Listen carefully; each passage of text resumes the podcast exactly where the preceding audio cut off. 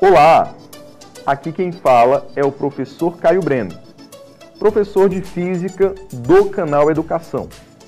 E estamos em mais uma aula pelo podcast do canal Educação. A temática dessa aula é trabalho de uma força.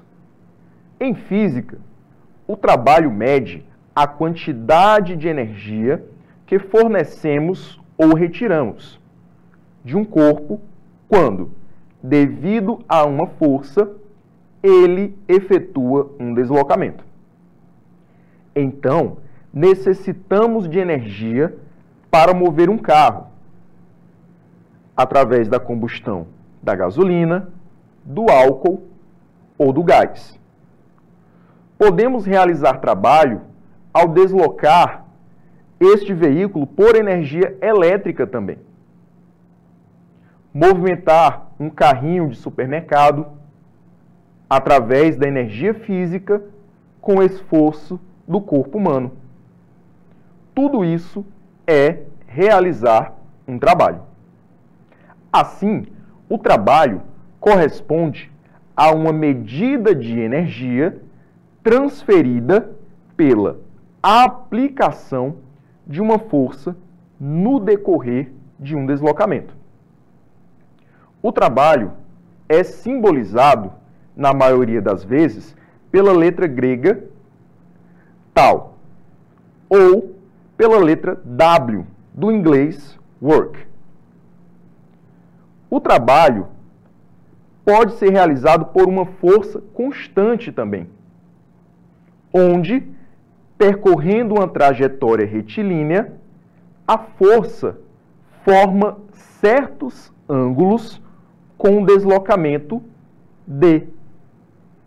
Essa força, ela pode possuir a mesma intensidade, mesma direção e sentido durante todo o deslocamento. E, através do ângulo entre a força e o deslocamento, podemos classificar o tipo de trabalho. Mas antes, vamos definir o trabalho W como sendo o produto da intensidade da força pelo deslocamento e pelo cosseno do ângulo alfa, que é exatamente o ângulo entre a força e o deslocamento.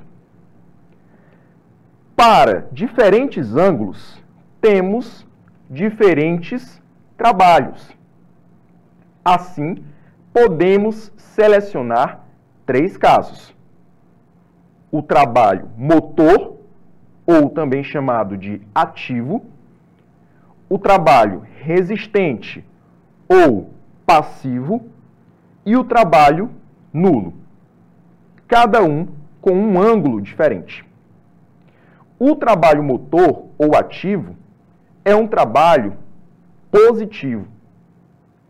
E o ângulo alfa, ou seja, o ângulo entre a força e o deslocamento, é um ângulo agudo que varia entre 0 e 90 graus.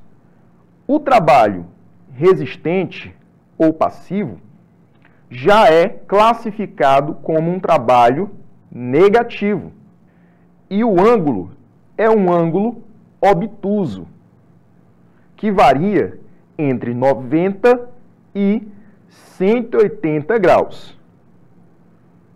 Por último, nós temos a última classificação de trabalho de uma força, que é o trabalho nulo, que ocorre quando o ângulo entre a força e o deslocamento é um ângulo de 90 graus ou 270 graus, pois o cosseno de 90 graus é igual ao cosseno de 270 graus, que é igual a zero. Bom, galerinha, Este foi mais um podcast do canal Educação e nos encontramos em uma próxima oportunidade. Até lá!